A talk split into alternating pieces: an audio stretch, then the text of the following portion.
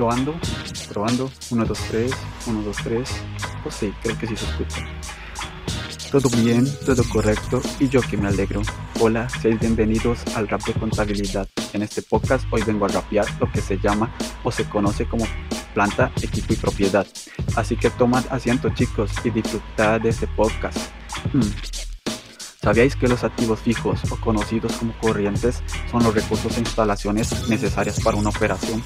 Estos adquiridos mediante dinero por financiación a largo plazo como préstamo o alguna aportación de algún socio.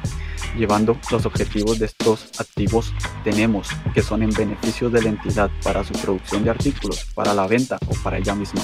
También tenemos su prestación de servicio a la entidad, clientela o público en general.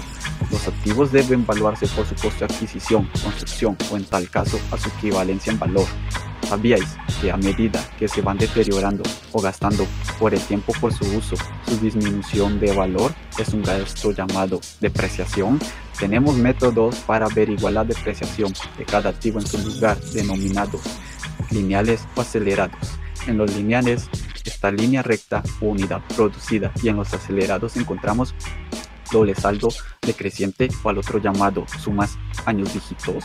Recuerda que las reparaciones y mantenimiento no hace que incremente la vida útil del activo en general. Pero sí, a su vez, si los mejoramos o reparamos, aumentamos la vida útil del activo para su productividad también hay activos corrientes llamados biológicos. Estos son relacionados a una actividad agrícola como un derecho minero o su reserva mineral como el petróleo o gas natural, al igual que algún recurso renovable similar.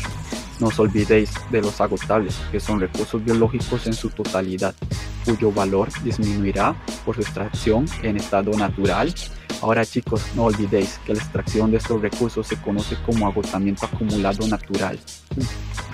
Ahora, gracias por escuchar el podcast hasta el final. Les habla Kevin Vega y recordad darle like al final. Esto es una muestra de apoyo al talento nacional. Gracias chicos, de veras. Bye bye.